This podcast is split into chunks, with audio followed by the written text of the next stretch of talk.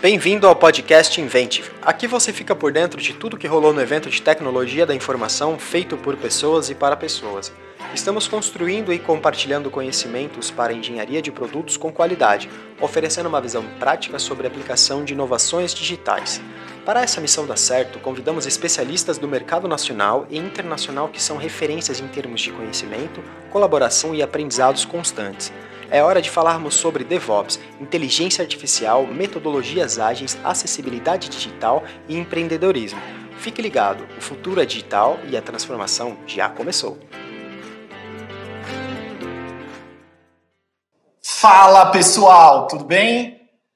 Primeiramente quero agradecer aí a todos por mais esse painel aqui do Inventive, que é o melhor e maior evento de tecnologia aí da América Latina e quem sabe do mundo, né? Em breve, em breve vai ser com certeza. Então, pessoal, hoje é, a gente vai falar sobre um tema muito legal, que é a agilidade de uma startup é, na sua esteira DevSecOps, né? Então, nas nossas andanças aí pelo mercado, né? Nos nossos clientes e até mesmo dentro da nossa casa aqui, é, como que a gente consegue né, ter agilidade, como essas empresas, essas startups, ou até mesmo as empresas que hoje são as gigantes de tecnologia, é, continuam mantendo a sua agilidade né, e tendo como base aí a sua esteira, a sua esteira DevSecOps, tá? Então, antes da gente iniciar aqui as apresentações, só quero passar dois recadinhos para vocês, tá? O primeiro é que as perguntas, vocês podem ir mandando perguntas aí na sala 2, é, eu vou interrompendo aí os, os, especialistas aí, os feras no, no, no assunto DevSecOps, e a gente vai respondendo ao longo da apresentação, tá bom? E aí o segundo recado é que vocês podem postar aí nas suas redes sociais o hashtag Inventive2020, 2020, que é bem legal, a gente fica sabendo o que vocês estão achando do, do evento, é, é, e, e, quem está assistindo ali ao vivo é muito legal, o time de marketing vai adorar, como sempre, vai amar todos vocês, tá bom? Então vamos lá. Eu quero começar aqui fazendo as apresentações. Vou começar por mim. Eu me chamo Danilo Barsotti. Eu sou o CEO, CEO e estrategista de produtos da Conquer Labs. A Conquer Labs também é uma empresa que está patrocinando esse evento, né, o Inventive aqui. Então também nós somos um, um, um, nós também estamos aí ajudando, contribuindo com toda a comunidade, tá? É, e aí eu tenho dois feras aqui é, para falar um pouco desse tema que é tão legal né, e é tão estratégico para as empresas hoje em dia. Né? Então, eu quero começar aí com o Tiagão, o Tiago Oliveira, ele é IT Governance Manager no Banco Rendimento. Beleza, Tiago? Opa, tamo aí, que comece os jogos, né? É, bem, pessoal, boa tarde, boa noite já, né? E assim, para começar, vou começar já, é, Danilão, já com uma frasezinha aí, bem nerd, vocês vão ali atrás, vocês estão vendo algumas coisinhas, assim, como o nosso queridíssimo mestre Yoda diz, é, muitas das verdades que nós temos, do nosso ponto de vista, dependem. Então, só para a gente começar legal aí, e vamos que vamos, cara, o assunto vai ser legal para hoje. Show de bola, fiquei até emocionado agora. E aí, nosso segundo especialista aqui é o Eric. O Eric é um cara que manja tudo de segurança, que é um assunto aí que está também em todos os holofotes de todas as empresas, independente do tamanho. A gente está falando ali de vidas né, por trás dos dados. Então, o Eric também vai estar tá aí contribuindo com a gente, aí com toda a comunidade. Beleza, Eric? Se apresenta aí. Oi, pessoal, boa noite. Mais uma vez aqui, segundo dia de Invent. Cara, tô aqui. Tá famoso.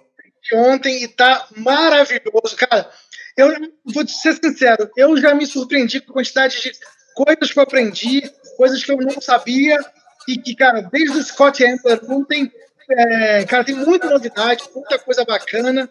E eu tenho certeza que esse papo que a gente vai ter aqui hoje também vai ser de primeira linha. Cara, Tiagão, nem tem o que dizer. Tá super azul. Adorei. Pô, depois, cara, quero um desse. Danielão, cara, você é o cara, a referência pra gente aí na área de desenvolvimento. Então, eu tô muito bem acompanhado. Não sei vocês, mas eu estou. Show de bola, é muito bom. Então, vamos pro show agora, galera.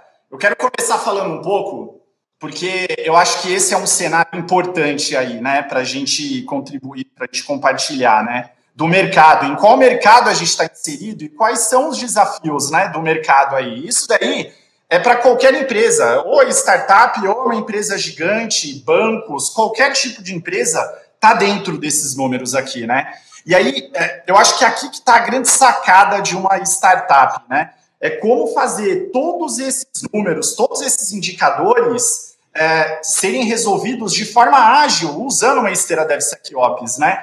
Então a gente tem alguns números aqui, todos esses números são reais, tá? Depois a gente pode compartilhar as fontes, não é o Danilo, não é o Thiago, não é o Eric falando, são grandes empresas aí ao redor do mundo que fazem pesquisa de mercado, tá? Mas, cara, assim, são números alarmantes, super desafiadores, né? Então, a gente está falando aqui que 92% das aplicações possuem falhas ou vulnerabilidades. E essas falhas e vulnerabilidades, elas serão exploradas, tá? Não é que podem ser exploradas. Hoje em dia não tem mais esse negócio de, ah, eu acho que não vai ser explorado, né, Eric? Então, Cara, eu acho que o primeiro ponto é esse. Como que nesse mundo tão volátil, onde a gente tem 92% aí das aplicações vulneráveis, em 2019, né, no ano passado, foram 20 mil vulnerabilidades aí, dá mais, uma, mais ou menos uma média de duas vulnerabilidades por hora que são identificadas, né? Então, cara, como que uma startup, Eric, e aí, obviamente, né, como uma startup consegue ser segura, mas como uma empresa grande consegue ter a agilidade de uma Netflix, de um Airbnb, né, de uma Amazon, já foram empresas pequenas e hoje são gigantes, mas continuam com a cultura de security first. Cara, como que você vê isso, né, da, da, da, da esteira DevSecOps está ajudando nesses pontos aí, que são números alarmantes, né? É, é, eu acho assim, Daniel, eu estou vendo esse número né, de 92%, você sabe que desses 92%, 11% são vulnerabilidades de altíssimo risco. Né? Então, a gente está falando aí de, de muitas. Se a gente comparar 92% das 20 mil vulnerabilidades em 2019, cara, a gente está falando de, de muita vulnerabilidade de alto risco que são exploradas. Gente faz muito trabalho de penetration test, tanto na camada 3 de redes, quanto na camada de aplicações, a gente vê que, que é muito possível invadir uh, o ambiente. E a gente usa justamente né, os invasores, eles olham justamente um pouco mais fácil da segurança, que são as pessoas. E onde estão onde essas pessoas atuam? Dentro da camada de aplicação. Então é muito fácil é, explorar uma vulnerabilidade onde o ser humano é mais, ele tende a ser muito mais falho por falta de conhecimento. A gente, infelizmente, não tem essa cultura de, de, de, de desenvolver com segurança. O Tatiano falou uma coisa ontem que, que chamou muita atenção. Nós já temos 10 anos de DevSecOps. Nós já temos 10 anos. É, é isso aí. E, e olha que interessante, mesmo assim, gente, eu converso muito com clientes e com pessoal de desenvolvimento, e na cabeça deles é o seguinte: é, eu, eu, sou desenvolvedor, eu tenho que me preocupar com desenvolvimento, eu não tenho mindset focado em segurança. Cara, eu tenho que fazer a aplicação ser rápida, ser ágil, ser, fazer com que o cliente tenha uma experiência boa, rápida, leve, gostosa com a aplicação, e não segurança. O cara lá de segurança que se preocupe com isso. Né? É o conceito que eu tenho ouvido em geral, né? mesmo já tendo 10 anos de DevSecOps. Então, isso é interessante a gente entender. Eu tive uma conversa ontem com um cliente nosso que falou exatamente isso. Mas, Eric, cara, se eu botar ali um cara de segurança na minha esteira, o quanto isso vai onerar ou vai, vai deixar mais lento a minha esteira? Né? falei, cara, esse é o desafio, né? A gente não pode impactar, a gente não pode onerar, a gente não pode ser um peso né, dentro da esteira, a gente tem que ajudar ela dentro do processo dela, já é. é um ponto importante. E uma coisa que eu aprendi muito em startup, eu vim de 10 anos de uma multinacional, é, montei a minha startup, fiquei dois anos desenvolvendo uma startup de backup de dados no Brasil. Isso foi um, um, um desafio, né, porque a gente desenvolveu zero a, uma, uma, empresa focada em backup de dados. Naquele momento eu lembro que assim, o desenvolvedor questionava muito e eu, como sendo, sendo um cara de segurança, eu tinha que me preocupar em prover segurança, afinal de contas é um aplicativo, uma aplicação de segurança. Então, você não pode, é mais do que uma aplicação comum de outros serviços, a de segurança não pode falhar. A gente não pode ter um ponto de falha de segurança. E como que a gente fazia isso? Era, desde o início da esteira, é, fazendo perguntas, né, provocando perguntas de segurança para que o desenvolvedor pudesse né, desenvolver a ideia dele com a preocupação de segurança. Então a gente trabalhava realmente em parceria, né, e mesmo assim a gente vê aqui um grande número, né, de 92%. E desses 92%, outra informação bem legal que eu estava vendo era o seguinte, que 70% dessa, desses 92% de vulnerabilidades, elas são é, destrutivas para o negócio. Então, olha que importante, não é só um problema tecnológico, não é só um problema de como corrigir algo de tecnologia, de desenvolvimento ou de segurança. É algo que, se não for olhado, você tem 70% de chance de quebrar o negócio da, da cliente, né? ou o próprio cliente quebrar o seu negócio. Então, são dois fatores importantíssimos. E 20 mil, por, 20 mil vulnerabilidades, a gente está falando de duas por hora, cara, você vê que assim, é, ainda assim é um desafio é, colocar a, o SEC ali em todo o processo de DevOps, né? fazer com que desde o início ali, na, na concepção, no, no, papo mesmo, né? Na, no planejamento da, da aplicação, até a fase de colocar ela para rodar, você tem ali cinco fases que são importantes você ter.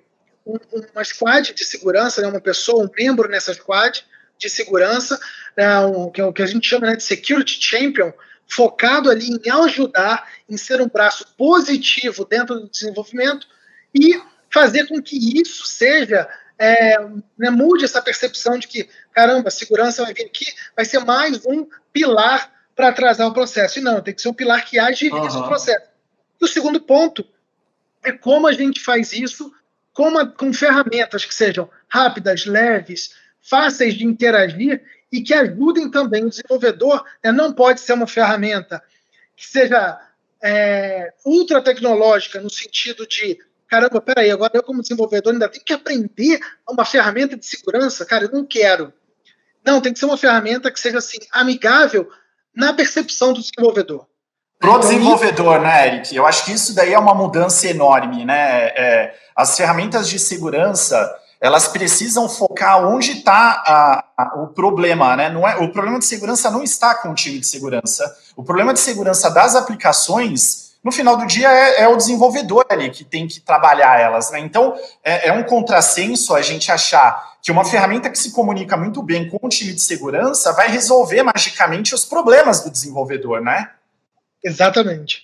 Exatamente. E aí, só puxando um gancho, Eric, eu acho que é um ponto importante que você falou, né? É, hoje em dia, a realidade de segurança mudou, né? Enquanto há 10 anos atrás se, se falava muito de uma segurança de borda, de infraestrutura, infraestrutura né? firewalls, Hoje em dia, isso é outra realidade completamente diferente, justamente porque a gente precisa entrar no mercado muito rápido, o mercado ele é altamente competitivo e existe um mercado negro aí por trás que vive de invadir a tua empresa, de roubar os seus dados, né? E normalmente a porta de entrada disso é, são as aplicações, que é onde está por ela, chega no banco de dados, né? É muito mais fácil ir pela aplicação direto e ao invés de eu focar no AF ou no Firewall ou em qualquer outra proteção de borda, em outras camadas aí, além da camada 7. Né? Muito interessante esse seu ponto, Eric. Muito legal. É, e aí eu acho que tem um. Tem, tem, é, seguindo aqui, né? A gente vai para uma linha, a gente sai de uma linha da, da de segurança mesmo, né? E vai para o outro oposto, que é a experiência do usuário, né? É a experiência dos nossos clientes, né? Então, aqui também são dados muito interessantes e, e, e reais, né? Que falam que 89% dos clientes eles fecham o negócio com a concorrência se eles tiverem uma experiência ruim no seu site. O que, que isso significa? Se o Danilo entrar no site XPTO, o botão não funcionar, eu provavelmente vou entrar no concorrente do site XPTO e vou comprar, vou fazer o que eu preciso fazer no site do concorrente, tá bom? É isso que acontece. E aí não é só o Danilo, né? Que é chato, o Danilo é estranho, é barbudo. Todo mundo é assim, né? E tem um outro ponto também, é que, cara, assim, hoje em dia o mundo ele é tão, tão maluco, né? Ele é tão rápido, o negócio, o, o time to market, é, ele ele exige tanto e as pessoas também estão tão acostumadas a querer as coisas muito rápidas, porque hoje em dia isso é a tecnologia, né? Isso a tecnologia provê e transformou a gente, né, todo o ser humano imediatista. Cara, 50 segundos é o que a gente precisa para formar opinião sobre uma marca. Então, o que, que isso significa? Se eu entrei no site XPTO, eu tive uma experiência ruim, eu comprei no concorrente e odiei a sua marca. Odiei a marca XPTO. Né? E aí, nesse contexto, Tiagão, cara, como que você vê aí, né? Como que a esteira DevOps pode, uma esteira DevSecOps pode ajudar nesse ponto de, cara, time to market, eu preciso entrar no time to market, mas eu também preciso garantir que Cara, entre coisas que o cliente vai gostar, que eu gere valor para o cliente, que eu não entre com coisas que vão impactar toda a minha base de clientes, que os meus clientes vão efetivamente conseguir executar o que eles querem, né? E aí eu evito queimar uma marca em 50 segundos e evito que 89% dos meus clientes vão para os concorrentes fazer, né, executar a sua ação que estava tentando fazer ali. Como que você vê tudo isso, Thiago? É, cara, é sensacional. Esses pontos aí que o Eric trouxe, né? e que você até complementou, é, vai muito na linha do que a gente tem visto hoje nesse mundo VUCA, né? Mundo VUCA que a gente fala aí de, de, de volátil, de incerteza, de complexo e de ambíguo, né? Onde uhum. cada vez mais põe esse advento da, da, da evolução da tecnologia, porque antes você vê a quantidade de celular que a gente tem no Brasil, né? Olha a quantidade de computadores. Se você for olhar lá para 2010, que a gente vai falar ali da Willy Velocity Conference, onde é, é, John Paul e, e, o outro executivo da, da, da Flickr trouxe o, o, ambiente DevOps numa linha onde, é, naquele momento, eles tinham as ferramentas que eles poderiam é, utilizar para automatizar, mas justamente para conseguir alcançar é um ponto que eu, que eu, que, eu, comento bastante, que é a centralidade no cliente, efetivamente. Porque o, o, as empresas, elas têm um propósito. O propósito é, é, é, é trazer valor né, trazer valor. Vamos lá em manifesto ágil, a gente vai falar de, de satisfazer o cliente de, de, de forma contínua. Nesse ponto aí, desses 89%, vai muito de encontro a uma pesquisa que a Harvard Business Review fez é, sobre um, um, uma pesquisa que eles foram numa empresa de, de atendimento, né, e chegaram para os gerentes e perguntaram no início do ano qual era qual era a meta deles, né? Qual era, quais deles tinham a maioria das metas deles, né? E a maioria das metas dos gerentes era era encantar. 89% deles tinham como meta encantar é o cliente. Pô, legal, todo mundo encantar o cliente. Daí depois de um ano, a, o pessoal da Harvard Business Review voltou lá. E na hora que eles voltaram, eles perguntaram para os clientes, não mais para quem estava com a meta, né? É, é, quantos clientes foram encantados? Sabe quantos responderam que não foram encantados? 82%. Vocês veem a antítese? Você consegue materializar a antítese?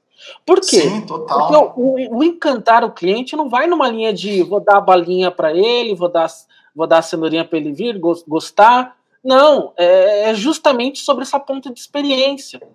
O DevOps ele vai numa linha da gente conseguir é, integrar os times com é, multifuncionais, de uma linha que a gente entra dentro do, do que John Willis diz sobre o caos, né, que vai numa linha de cultura, autom automação, é, o Lean, é, Measure de medição e o Sharing de compartilhar, para quê? Para a gente conseguir atingindo, otimizando o fluxo, como o Jenny Kim também fala, otimizando o fluxo de valor para conseguir trazer valor para o cliente. Nessa experiência ruim, onde a gente bate, né? É, é, cara, eu também. Você vê aí o Pix, o que aconteceu com algumas empresas. Não consigo, no, no, dia, no D0, né, na primeira hora do Pix, o que, que foi que aconteceu? Os bancos travaram, a maioria dos bancos travaram. E o que, que você fez? Testou nenhum, não funcionou, você vai para o outro, testou no outro, não funcionou. É a mesma coisa para segurança. Quando você vê uma informação sendo sua, sendo compartilhada, o que, que você vai achar? Nunca mais não entro dentro desse local. E aí vem o cenário de cada vez mais a gente tem que fazer o shift left. Ao invés de pensar que a segurança de informação é aquele cara que está lá naquela salinha escura, sabe? Com o computador, só tentando encontrar vulnerabilidade. É fazer o shift left. Porque o propósito da empresa é efetivamente o que foi mencionado ali na, na Velocity Conference, é o dev pensando como ops e ops pensando como dev, numa linha de empatia. Para quê? Objetivo da empresa: trazer valor ao cliente, potencializar negócio e efetivamente esse ponto aí da experiência. A experiência é o que vai ditar porque o mercado é, nessa principalmente nessa linha digital vai muito na interação. E aí vai também nessa linha do tempo que o cliente demora para formar uma opinião. Vocês já ouviram falar do NPS né, do Network Platform System, que é justamente para medir o índice de lealdade que um cliente tem. Cara, é, um cliente, uma vez que eu entrei dentro de um site, entrei dentro, até mesmo a, a forma, por que estão investindo tanto em UX, né? Por que, que a gente tanto fala de UI? É justamente isso. Qual a primeira impressão? Ditado antigo da minha avó, né? É, é, a primeira impressão é que fica. É justamente Sim. isso. Eu não vou querer ter uma experiência e dar sequência numa experiência num, num local, aliás, num, num, na interação com uma empresa, que eu não tive uma experiência que pudesse me trazer é, a felicidade, né? Daí agora tem essa gestão da felicidade do cliente. Né? Então, na minha percepção, vai muito dentro dessa linha de como que a gente vai conseguir é, dar o push no DevOps, não apenas pensando em ferramenta, mas também em cultura, né? Em cultura, em automação, em Lean e mais do processo de otimização. É isso aí, é o famoso customer first, né? E aí, por último aqui, é, é assim, é, o, o, impacto, né, de um bug quando ele produção, né? É, a gente está falando aqui de 10 mil dólares, é o custo médio, e aqui tem um, tem um ponto muito importante, né? Aqui a gente não está falando de valores intangíveis, a gente não está falando do valor da marca, a gente não está falando do valor da experiência do cliente, a gente está falando de um custo de você pegar um bug e voltar lá no início da sua cadeia produtiva do software, mandar para o desenvolvedor, o desenvolvedor vai envolver o PO, o PM, Scrum Master, e vai até passar por toda a cadeia produtiva e subir de novo em produção, né? Então, é, isso daqui também é super importante, porque a gente está falando de 10 mil dólares o custo médio só para TI. Se você incluir aqui no jogo a, a, o valor intangível do que, né, de você queimar uma marca, de você impactar a experiência do seu cliente, isso daqui é muito maior, né? E aí que eu acho que o DevSecOps consegue, consegue ajudar, né? Ele consegue contribuir para a geração de valor, né? Voltando é... só um pouquinho da, num ponto que você falou aí no slide anterior, sobre o custo do bug em produção. Uma das grandes situações que a gente visualiza né, no dia a dia no mercado. Como que a gente consegue, de alguma forma, fazer o shift left da experiência e até mesmo dos impactos que a gente tem? É se antecipando. E o se antecipar vai nesse ponto que a gente. Eu estou até frisando essa situação do shift left. Se a gente sabe que o custo do, do, de um problema em ambiente produtivo é muito mais, é, é, muito mais alto, né, mais que o dobro do que o custo no ambiente de desenvolvimento, por que eu não entrar na segunda maneira do Jenny Kim? A segunda maneira do Jenny Kim, que está ali bem explícito no DevOps Handbook e no, no livro do Projeto Fênix, ou no, até mesmo na Accelerate, você vai ver que você vai entrar na linha do feedback. E o feedback entra mais uma vez no ponto que eu falei do carinha que está lá sentado na sala escura, de segurança de informação, que é o que a gente via muito no mercado ante anteriormente, que somente o time de segurança de informação tinha as ferramentas, somente eles. E aí, como que a gente é vai conseguir antecipar e melhorar, sendo que só depois de toda a cadeia é o cara da segurança de informação que tem a ferramenta que ninguém pode ter? Aí vem na, na linha de descobertas locais, melhor, grandes melhorias globais, que é um dos princípios de DevOps também. Muito bom, essa eu amo essa, essa, essa, esse resumo, né? Isso daí dá um fechamento para o que é DevSecOps em uma única frase bem curta, né? Eu amo essa frase. E aí, o que, que a gente vê né, no mercado, aí nas nossas andanças e até dentro de casa também, a gente sabe que esses são os desafios, né? Tem, existem vários desafios para gente, a gente é, conseguir vencer, para a gente ser ágil, né? Para a gente conseguir ter a agilidade startup. Alguns desses desafios são de empresas que são grandes, né? São empresas que precisam mudar a cultura, precisa trabalhar a cultura. E outros, a gente pega o mesmo desafio e consegue replicar para qualquer empresa.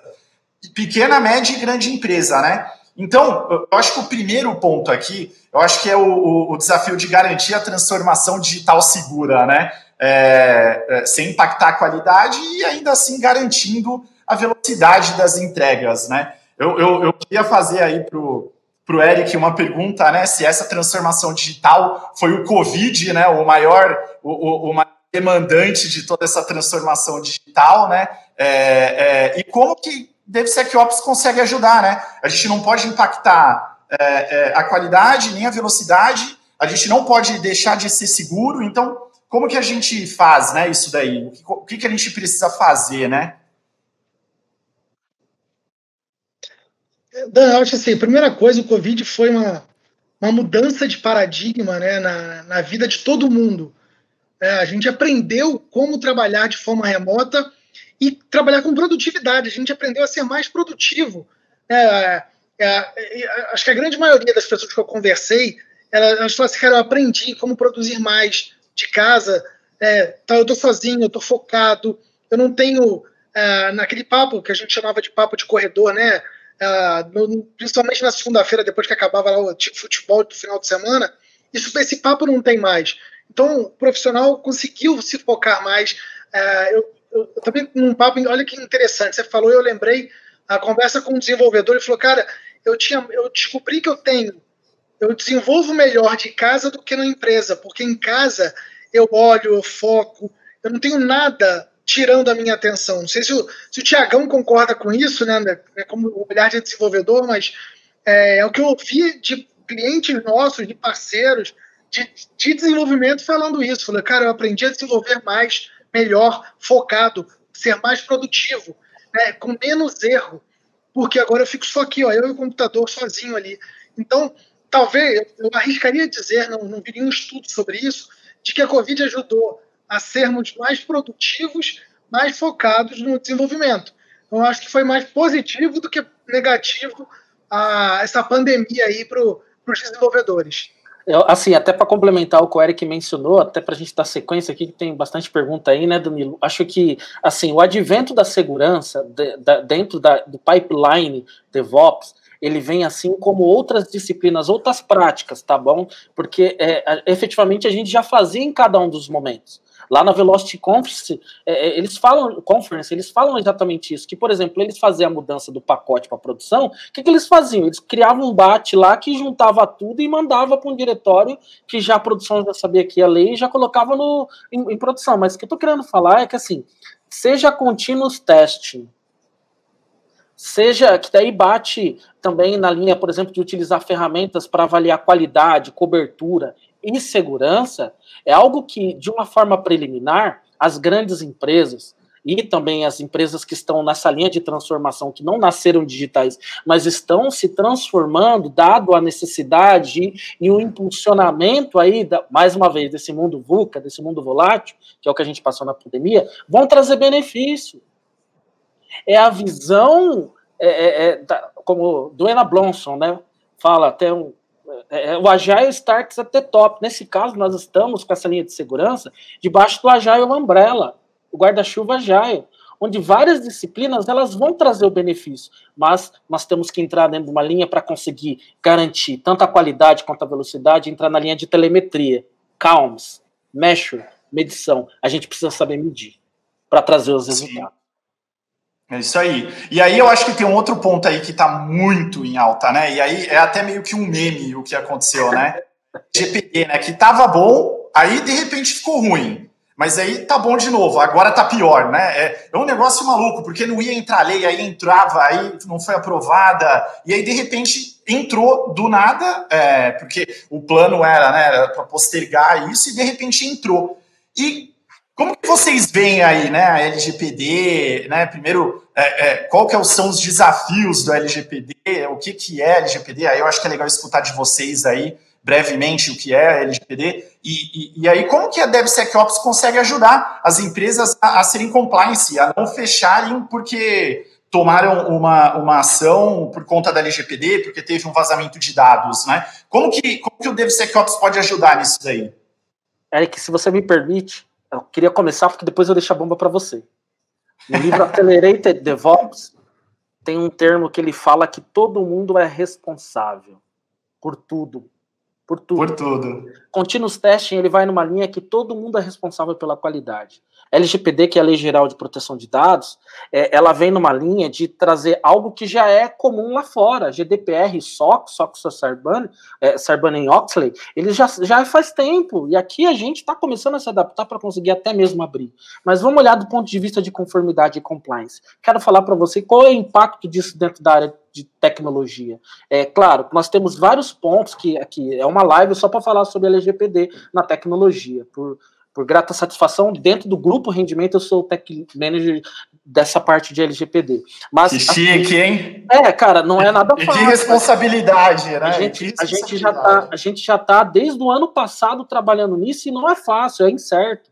Porque é, é interpretação de lei. Mas o que eu posso falar para você, tem um, tem um indicador que é da Upskilling Report da DevOps Institute 2020, que ele fala sobre o nível que 53% das 2.500 empresas que responderam o, o report, ela fala que é, os skills de IT Ops de segurança e de infraestrutura são tão importantes quanto o skill de desenvolvimento, desenvolvimento. Ou seja, não tem quem é o mais forte, quem é o mais fraco. Isso daí já é importante na geral. LGPD, ela vem para consolidar a linha de privacidade para que efetivamente todos comecem a se preocupar. Não adianta querer pedir o acesso em ambiente produtivo para fazer. É só um select. Cara, não é só um select, o risco de vazamento está ali de informação. Você vê alguns casos de algumas empresas que, por coisas mínimas, tiveram é, efetivamente o, o, impacto aí judicial, já antes da formação da NPD. Então, é, o que eu quero trazer é uma frase que está ali dentro mesmo do, do, do, livro da Accelerated DevOps, que é,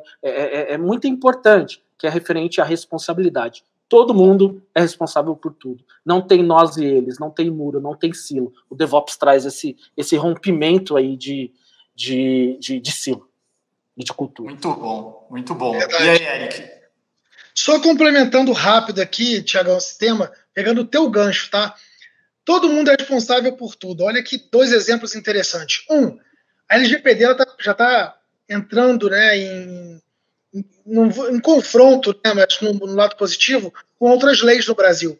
Um cliente nosso ah, da área de educação me comentou o seguinte, cara, a gente está tendo um problema, né? Porque a LGPD diz que é, eu, se, se, o aluno quiser, eu tenho que apagar, né, remover os dados dele. Mas o, o, Ministério da Educação diz que eu tenho que manter o dado do aluno, do, o dado do aluno por até 10 anos. Então, olha que interessante. Para eu poder, como é que qual das duas vale mais? É que eu já sei a resposta. A resposta é: a LGPD não pode sobrepor ao Ministério da Educação. Então, pode sim apagar. Então, esse é um ponto interessante. O outro é: uma prefeitura ela foi, ela está sendo processada, acionada, porque um aluno da escola pública, né, da rede pública, foi pedir o passe, aquele passe livre para pegar um ônibus, e a funcionária da prefeitura falou assim: ah, ok, vou pegar seus dados aqui e me, me dá o seu, seu, eu ia falar fingerprint, ó, seu, sua impressão digital. E aí o rapaz perguntou: mas para que, que você precisa dessa informação? E ela não soube responder. Olha o, o, impacto da responsabilidade de tudo em todos. Só porque ela não soube responder, por que, ela precisava de uma informação de um, de um aluno, é, ela, a prefeitura foi acionada e está tendo que responder em cima da LGPD. Então é interessante que está é, tá bem em voga, né? Tá todo mundo, a gente está aí conversando quase que diariamente aí com colegas, com clientes, com fornecedores sobre LGPD.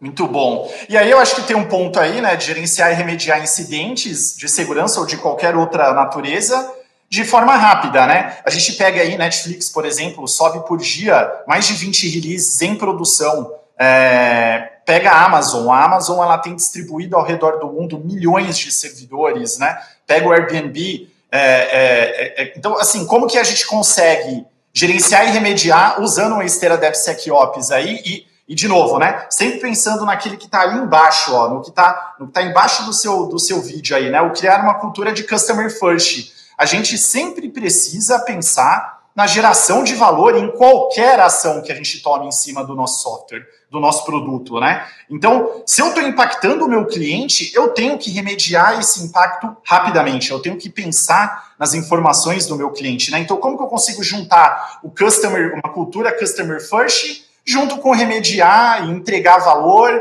e, e trabalhar com todas essas, essas variáveis que a gente tem aí no mundo de tecnologia? Como que deve ser que Ops pode ajudar nisso?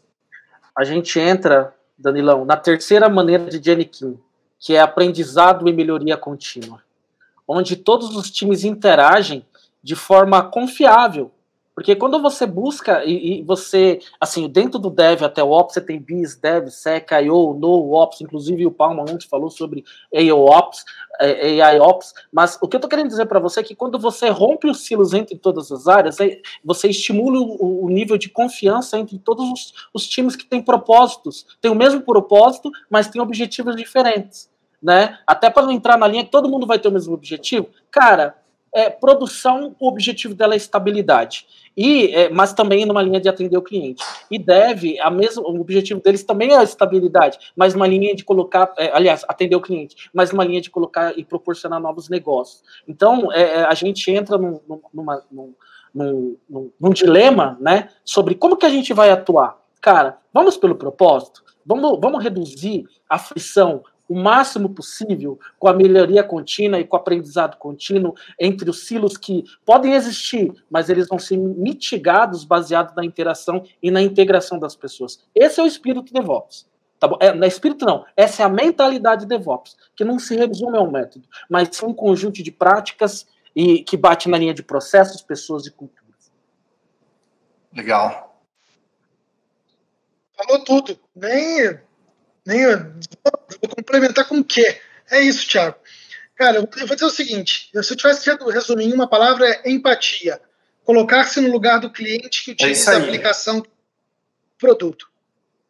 É isso aí, empatia. Eu acho que isso daí vai muito em linha com a engenharia de valor, né? A esteira, a sua esteira deve ser QOps, e esse é o segredo das startups, né? As startups, elas deixam de ser uma startup e passam a ser uma empresa gigante, e por mais que essas empresas gigantes né? Por mais que toda startup fale que não quer virar uma empresa gigante, o objetivo final dela é virar uma empresa gigante, é fazer muita receita, é ter muitos clientes. Então, eu acho que é esse o grande, a grande sacada da esteira DevSecOps, né? Ela consegue te ajudar a colocar uma, uma cultura customer first distribuída na sua, na sua empresa e ela vai promover você de uma startup entrar no mundo de uma empresa grande. E aí, obviamente, se você é uma empresa grande, você precisa ter essa cultura de customer first, esteira DevSecOps, e a gente entende aí, a gente vê, né, por cases, e aí a gente poderia ficar aqui até meia-noite falando de um bilhão de cases aí, de quando a gente coloca o cliente como primeiro ali, como a peça principal, a peça-chave da nossa esteira DevOps. E a gente bate toda a funcionalidade que o software vai, que vai passar pela esteira, batendo engenharia de valor, ou seja, eu pensar, estou gerando valor para o meu cliente, para o usuário final? É essa a sacada da, de você ganhar agilidade, né? Você passa a ser mais assertivo na subida do seu software, você passa a ser mais assertivo em deixar o seu cliente feliz, é o seu NPS, como falou muito bem aí o Thiago. Então, eu acho que esse daí é, é o grande, é, é a grande sacada, né, do DevSecOps. Aqui eu vou passar rapidamente, porque o próximo slide eu quero, eu quero, eu quero que a gente discuta ali um pouco, e aí eu quero reservar 10 minutos para a gente conversar sobre o próximo slide ali, que é uma surpresa, e, e, e, e aí depois são as dúvidas, tá? Então aqui, eu vou falar rapidamente, a gente gosta muito desse desenho, é, então aqui é o que a gente, eu particularmente gosto de chamar, né, eu gosto de falar que o DevSecOps, a esteira DevSecOps, ela devia promover, deveria promover dentro do seu time que está ali com o produto, e lembrando, tá? Quando a gente fala de uma esteira DevSecOps, não é só o desenvolvedor, não. É o PM, é o PO, é o designer, é, é, é o desenvolvedor, é todo mundo que está por trás do produto precisa entrar no flow. Esse aqui é o flow que você deve buscar. Esse é o flow que as startups têm e é o flow que as empresas grandes precisam ter. Olhando em linhas gerais, são poucas, são poucas, são poucas operações, né? Olhando é, é, overview ali, né? A visão por cima, são poucas operações. E aí você tem alguns produtos que podem te ajudar, dependendo da etapa da, da, de onde você está na sua esteira, né? Então, se a gente desse um zoom nesse cara, vocês vão ver um desenho tipo esse, como aquela moça do LinkedIn no vídeo falou, parece o um mapa do Tinhoso, mas é isso, galera, que a gente tem que, que, a gente tem que, que colocar, né? Parece um negócio super complexo, mas é aí o segredo, não é complexo se você fizer certo desde o início, se você criar a cultura de customer first, de as pessoas entenderem é, que o, a importância de ter um flow, de ter um padrão de execução para o seu software sair da, da cabeça do PO, do PM, de, vindo dos discoveries, inceptions, passa pelo time de desenvolvimento, pelo QA, pela segurança automática, pela segurança manual, é, por toda a camada de monitoramento, testes automatizados, até chegar no cliente, é essa a receita de bolo, né?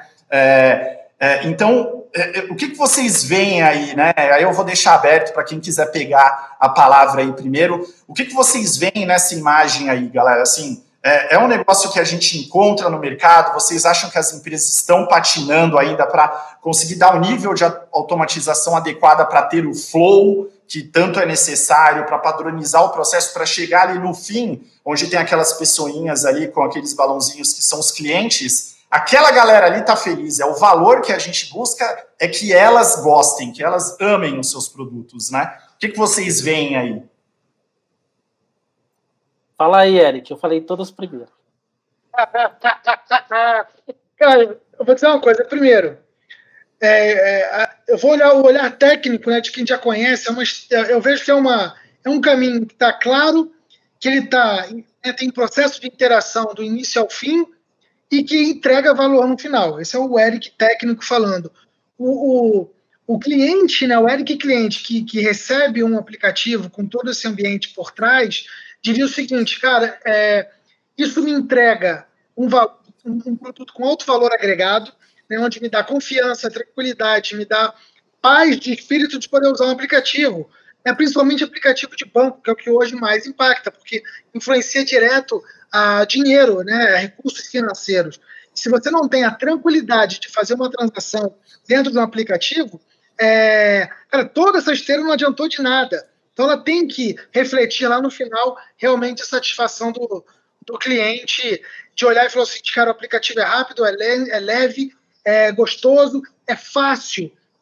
Todas as funcionalidades estão aqui. Eu não preciso ficar quebrando a cabeça e ficar buscando, clicar num lugar, não, não é aqui, clicar em outro, não é aqui. Eu, eu como cliente, eu saio, né, eu vou usar uma frase que, de um livro que eu gosto muito, pegando também o gancho do início do Tiago, é, é, o, nos bastidores da Disney. Esse livro que eu já li mais de três vezes, o mesmo livro, ele diz o seguinte, que a sua empresa ela é comparada a qualquer outra né, qualquer outra empresa é concorrente sua se o cliente te compara. Então, se você usa um aplicativo do banco e você usa a do Uber, por exemplo, do Uber foi muito mais simples, o, o um virou concorrente do outro na percepção do cliente. Porque o cliente olhou e falou, cara, eu prefiro mil vezes usar o, o aplicativo do Uber do que do meu banco ou do iFood do que do meu banco. Cara, pedir comida é tão mais rápido do que fazer uma transação financeira. Já te comparou. E é isso. É isso que quando converso com um cliente, quando converso com o meu time, quando converso com qualquer pessoa, é se você for comparado a qualquer outro e você sair perdendo, você já perdeu. Toda essa esteira aqui não serviu de nada. Faz sentido, Thiago? Faz, inclusive, o que eu posso falar para vocês assim é, é Patrick DeBois, que é outra pessoa referência no DevOps, ele fala que o DevOps é um problema humano implicando assim na linha que toda organização ela vai ter uma cultura DevOps que será exclusiva aos humanos daquela organização. E um dos pontos é, é, é que Patrick Debois traz é, são, são quatro pilares: colaboração, escala, afinidade e ferramentas para o DevOps. Onde eu estou querendo chegar aí? DevOps não é apenas ferramenta. A gente vai numa linha de colaboração, afinidade ou empatia e um ponto que vocês a, a, gente acaba vendo aí, utilizando essa automatização, que daí vai lá de James Willis no, no Calms, que é a automação. O que eu estou querendo dizer é assim: é, cada empresa vai ter o seu caminho para implementar DevOps, mas nós temos algumas referências. Este é um caminho? É um caminho, mas sabe onde está a centralidade aí? Pessoas, ferramentas e processos. Se nós temos isso daí bem compilado, a gente chega onde é, é o objetivo principal que é trazer um valor agregado ao cliente, entrega de valor e centralidade no cliente, customer first ou customer centric, né, que é o objetivo principal que a gente tem trazido aqui. O SEC é só apenas é só não, é uma disciplina das mais importantes que nesse meio tem ganhado va valor no mercado brasileiro e mundial. E aí eu falo, o Upskilling Report, o Upskilling DevOps Report de 2018, ela falou que em dois anos DevOps, DevSecOps seriam as profissões mais disputadas no mercado. É o que a gente tem visto aí hoje, 2020. Eles foram meio preveram, se anteciparam e é o que a gente está visualizando aí, dado a centralidade do cliente nas empresas. Muito bom. Como é bom, né, falar com especialista. Como é bom falar com especialistas que são enciclopédias vivas, né? Os caras lembram dos números no detalhe. É muito bom isso daí. Galera, muito bom. Ó, eu vou, eu vou, tem, tem algumas perguntas aqui. Eu vou selecionar de forma aleatória, escolhendo aqui a primeira e a segunda, muito aleatório. É, eu vou fazer um FIFO aqui, um first in, first out, tá? Então, a primeira pergunta aqui é do Wagner Oliveira. Ele pergunta quais ações podemos tomar para estar à frente dos invasores, né, dos hackers, nesse cenário. E aí? Pergunta. Pergunta. Manda aí, Eric. Linda, né? Estar à frente dos invasores. Olha, se eu tivesse que arriscar uma resposta certa, porque eu acho que não existe, seria assim: você tem que pensar com a cabeça dele. Né? Tem que pensar com a cabeça do invasor, como ele invadiria, não como você protegeria. Então, tanto que não é de hoje que grandes corporações, até o governo americano, contratam hackers para invadir algum sistema para poder corrigir as falhas. Né? Ou seja, você precisa pensar com a cabeça né, do invasor para poder corrigir. Nada melhor do que ser um invasor. É, até um, colega me perguntou uma vez, cara, como é que eu me preparo para ser um pen tester? Falei, aprenda a invadir. E aí você vai ser um ótimo pen tester. Então, acho que o caminho é esse. Se você quer saber como se, se, se antecipar, você tem que pensar com a cabeça do invasor. Eu tenho uma outro ponto também que vai justamente num pensamento DevOps que é a colaboração. A gente tem muitas comunidades aí. Você vai lá na USP, Zap, você vê os top 10 que existe no mercado, tá, Wagner? Você vai lá dentro, digita aí usp.zap.com. É, vai lá, aliás, .org, se não me engano, é a comunidade. Você vai lá vai ver. E também tem o NIST, que é algo que é, assim, que é referência, padrão americano, exército americano utiliza, governo federal utiliza, que é justamente as boas práticas, porque, vamos lá, pessoas são previsíveis. E como um auditor, vamos pensar na auditoria que vai lá na sua área, ele sempre vai no mesmo lugar, porque ele já sabe que vai estar aberto ali, que vai ter uma falha ali. Então, a minha sugestão é, mais uma vez, pensando em termos de shift left e comunidades é, eles com certeza vão ter algum insumo para te ajudar a como é, se antecipar aos invasores. Legal demais. Deixa eu tentar também só contribuir aqui com um ponto. Assim, eu sempre, eu, sempre quando eu trabalhei em projetos envolvidos em segurança, eu sempre gostei de criar a sensação no time de insegurança. Eu acho que é aí que está a grande sacada, né? A gente nunca vai estar tá à frente dos invasores, mas se a gente criar mecanismos dentro do time para que a preocupação com a segurança entre na cultura daquele time, você com certeza vai estar muito melhor do que muita empresa no mundo. Então, eu particularmente sempre gostei de fazer isso, criar a sensação de insegurança no time para que eles fiquem atentos à segurança. A segurança entre no dia a dia como uma preocupação. Muito bom. E aí, aqui, a última pergunta para eu fazer o um encerramento aqui.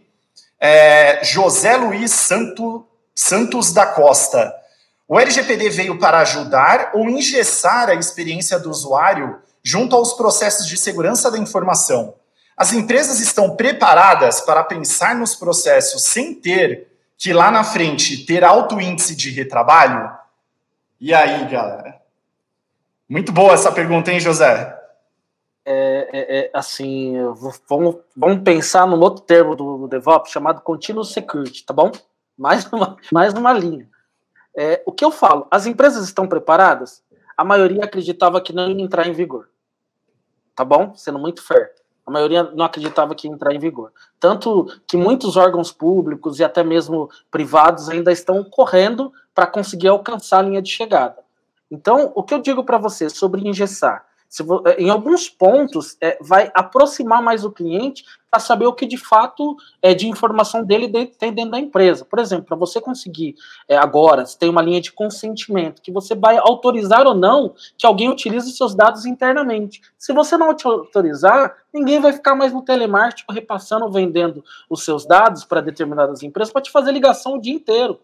Você compra um imóvel no lugar, o pessoal vende os seus dados, vendia os seus dados e ficava te ligando durante. Eu estou morando aqui, ó, na minha casa, há oito anos. É oito anos recebendo ligação quase todo dia, porque o pessoal acha que eu vou comprar toda hora um apartamento. Então, vai numa linha de aproximar mais o cliente sobre as informações, um ponto de é, que a gente fala sobre em continuous security, que é a, a transparência, né? Aí a gente vai na transparência. É o que eu acredito. Eu não acho que vai engessar, mas sim trazer mais confiança para o cliente, dado aos pilares do Continuous Security para todos eles. Muito bom. Eric, 30 segundos aí para a gente. 30 segundos. Para a gente cumprir aqui, para eu, ganhar uma, eu ganhar uma estrelinha da staff no item pontualidade. Então vai, 20, 20, 20 segundos. Gente, não vai engessar está ajudando. Muitos clientes ligam perguntando como podem, como é que a gente pode ajudar. A gente ajuda, ela ajuda a diminuir impacto, diminuir problema é, e proteger o usuário final. Simples assim.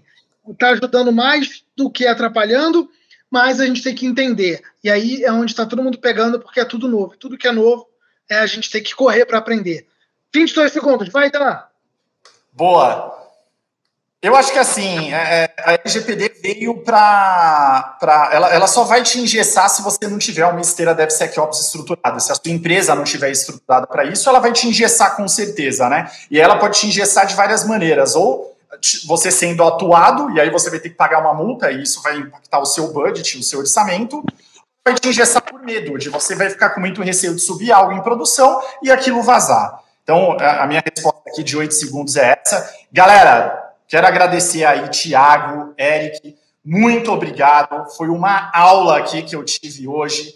Vocês aí, telespectadores, a gente está com mais de 30 mil, tô brincando, a gente está com uma galera assistindo aí, muita gente assistindo, então eu quero agradecer a todos vocês pela presença. Agora a gente vai continuar, a gente vai continuar o evento aqui. A gente tem um mega assunto super legal. A Tatiana e a Patrícia, ó, um tema muito muito chique em inglês, Event Driven Architecture. Ó que negócio chique. Então, agora a Tatiana e a Patrícia vão estar tá falando aí. Eu espero que vocês tenham gostado. Continuem aí com a gente, foi um prazer. Tiagão, Eric, valeu demais. Muito obrigado, galera. Tamo junto. Pessoal, acho que vai só da linha de. Fique com a frase: pessoas não compram o que você faz, elas compram pela razão pela qual você faz. Isso é Simon Sinek, tá bom? Um grande abraço a todo mundo. Arrepiei agora. Vamos continuar lá no evento, tá maravilhoso. Já quero ir para lá. Vejo vocês lá. Abraço, pessoal. Obrigado. Valeu, galera. Obrigadão. Tchau.